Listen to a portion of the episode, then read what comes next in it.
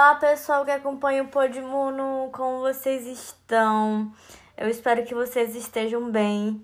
E caso as coisas não estejam tão legais aí como a gente gostaria que estivessem, é, tenho certeza que tudo uma hora se encaixa e tudo fica bem, tá bom? Uh, no nosso episódio de hoje, a gente vai falar um pouco sobre um assunto que é muito importante para a imunologia e que nunca foi tão discutido como dias atuais.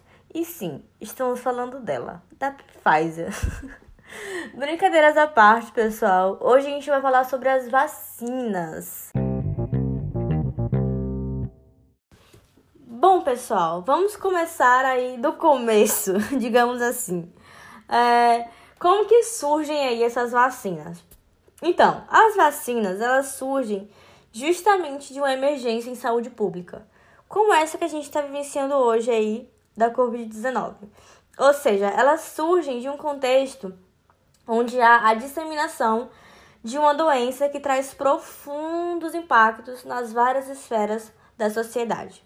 Antes da gente falar sobre a vacina como a gente conhece hoje, eu acredito que seja interessante a gente mencionar sobre a variolação. E o que, que é isso? A variolação é uma técnica chinesa que foi desenvolvida há mais de mil anos, é, onde é, os restos das feridas que eram causadas por doenças, elas eram secas ao sol e aspiradas pelas pessoas. Louco, né? Esse método, ele resultava em casos clínicos mais moderados de determinadas doenças. Então, o que acontecia? Os organismos, eles criavam resistência. A noção de imunidade às doenças, ela surge aí justamente quando a gente tem a epidemia da varíola é, onde percebe-se que as pessoas que sobreviveram a essa doença, elas raramente contraíam novamente. Então, a variolação, ela vem justamente dessa ideia de uma exposição para gerar uma imunidade. Ah, em 1796, o médico e naturalista Edward Jenner, ele traz é, o princípio da técnica da variolação é, quando ele observa que, que leiteiras, né, que haviam contraído a varíola bovina, elas também é, não se contaminavam novamente. Dessa forma aí, é, ele faz a primeira imunização ao inocular o vírus da varíola em um menino de 8 anos com varíola. E é aí que a gente tem a introdução, a, a, a vacinação, né? É, a toda a comunidade médica e a comunidade, é, a população, né, no geral. É, a vacina ela possui um papel que é fundamental na redução da gravidade de infecção viral. Né?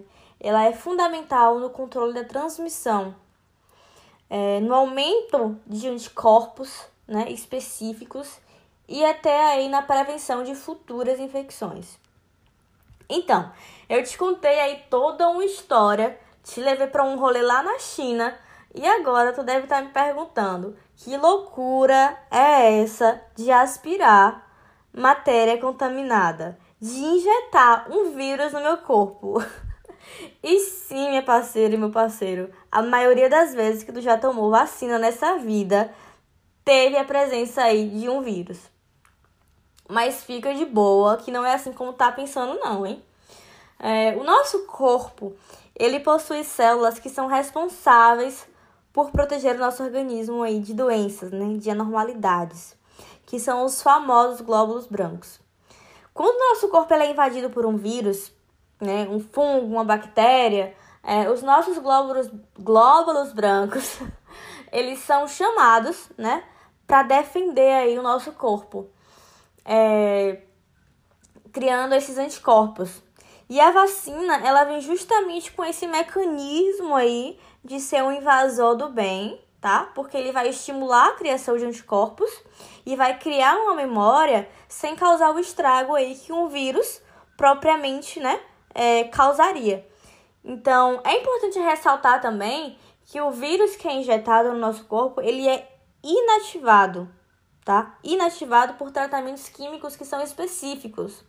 Vocês perceberam aí que, por exemplo, quando a gente fala sobre a variolação, as feridas, né, elas eram secas ao sol. Então, Essa daí foi uma forma que eles utilizaram para enfraquecer o vírus. Inteligente demais, né?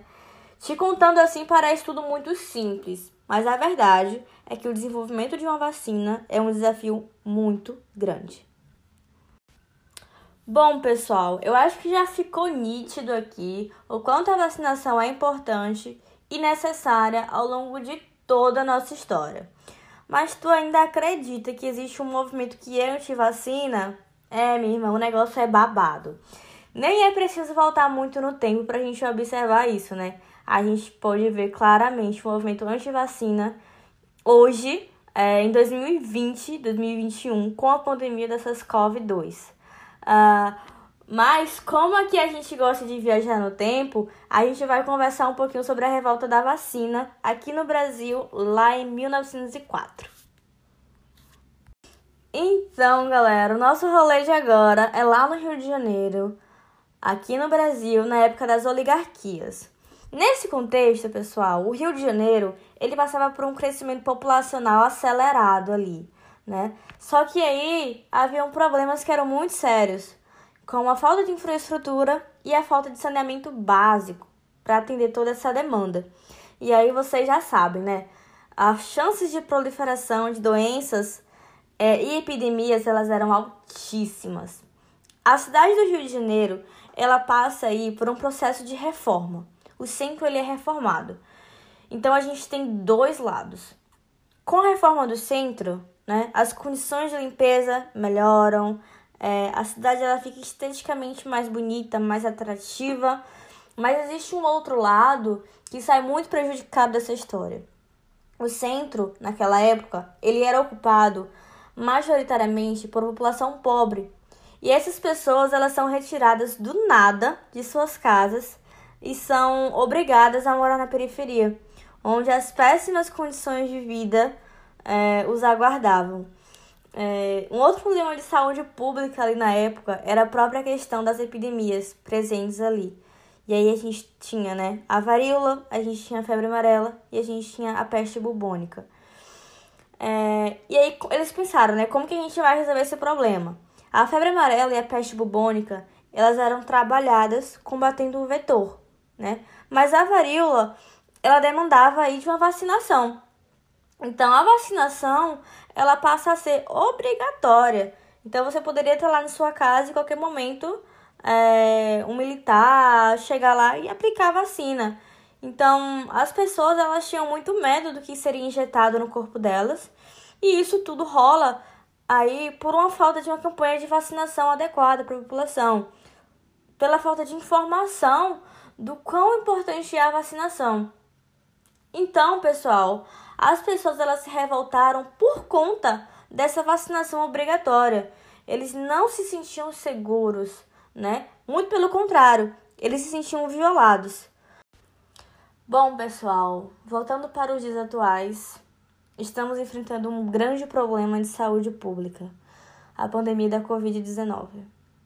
É muito importante a gente ressaltar e parabenizar os avanços da ciência e da tecnologia e de todo o esforço que foi e é depositado na produção de uma vacina em tempo recorde. Isso é histórico, pessoal, histórico. Mas, infelizmente, ainda que eu te conte da revolta da vacina lá em 1904, hoje, em 2021, lidamos com o movimento anti-vacina, ainda que sob outras perspectivas e contexto enfrentamos a falta de uma campanha de vacinação eficaz, lidamos com as fake news e a desinformação, lidamos com o negacionismo, lidamos com o governo que foi negligente durante toda a pandemia. Uh, o nosso Pod Mundo de hoje é para te trazer informação, é para te dizer que a vacina ela é importante sim e salva vidas. Se chegou a sua vez de tomar vacina, vá, por favor, por todos os 589 mil brasileiros que não tiveram a oportunidade de estar aqui. Viva a ciência, viva o Sistema Único de Saúde.